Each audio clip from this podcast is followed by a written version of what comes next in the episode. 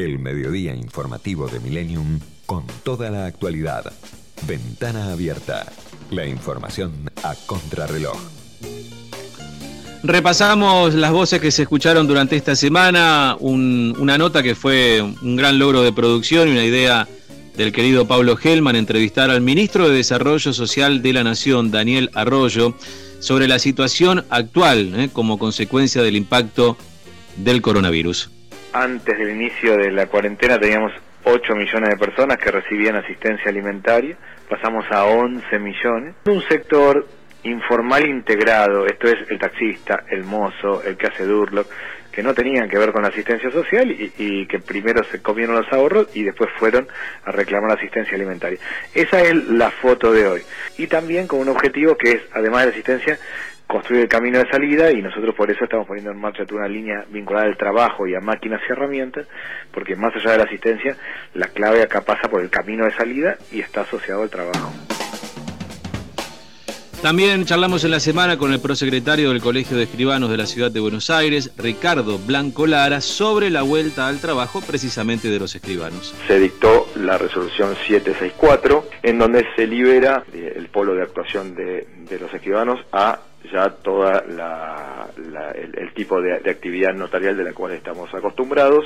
Las limitaciones que tenemos son las de, por ejemplo, el registro de la propiedad inmueble está cerrado, con lo cual hay muchas escrituras que no se van a poder hacer. La actividad notarial está bastante decaída. Quien ingresa a la escribanía tiene que hacerlo con turno previo, tiene que ir con tapabocas, tiene que ingresar y lavarse las manos durante 40 segundos. Los empleados de la escribanía lo mismo, tiene que haber alcohol en gel en cada puesto de trabajo. Hay todo un protocolo de, de profilaxis ya establecido que acercamos al gobierno de la ciudad y el gobierno de la ciudad nos lo aprobó.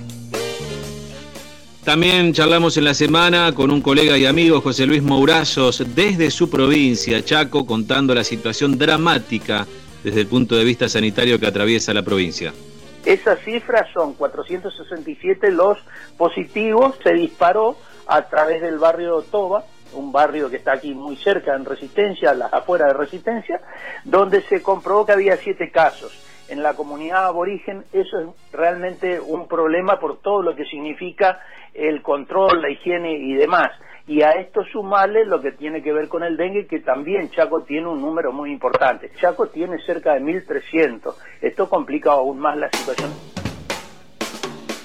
Bueno, también entrevistamos en la semana a la senadora nacional por el Frente de Todos, por la provincia de Tucumán, Beatriz Mirkin, sobre los temas que quedan pendientes para discutir de manera virtual en la Cámara de Senadores, luego de lo que fue la primera sesión, considerada histórica, una sesión que fue, como decíamos, de manera virtual. Parte de lo que aprobamos ayer, vinculados a los DNU, lo, lo venimos conversando con los ministros, eh, en las distintas comisiones que van conformando. Presiento es que nosotros vamos a votar ahora lo que votó ayer el diputado, la rebaja de, ganancias para los miembros de la de salud. Ellos votarán los DNU, porque si no, no son ley. En la tercera sesión que tengamos, va a ser una sesión difícil, porque es la sesión que se plantea el proyecto que envía el Poder Ejecutivo de un impuesto por única vez a aquellos que tienen una fortuna importante en la Argentina. Bueno, también charlamos en la semana con Diego Campal, director de la consultora Jeffrey Group, sobre la comunicación de las empresas en tiempo de crisis situaciones así como la que estamos viviendo, que nosotros llamamos situaciones de crisis, son las que rompen con el flujo normal de desarrollo de una actividad, de un negocio o de lo que fuera, eh, se dan muchas veces, pero pocas veces se dan la misma amenaza, la misma situación a nivel global, amenazando a todas las organizaciones al mismo tiempo. Las empresas tienen, por un lado, que adaptar su, su forma de, de trabajar, ¿no? de operar. Y ahí el primer punto, lo más importante, es la comunicación interna.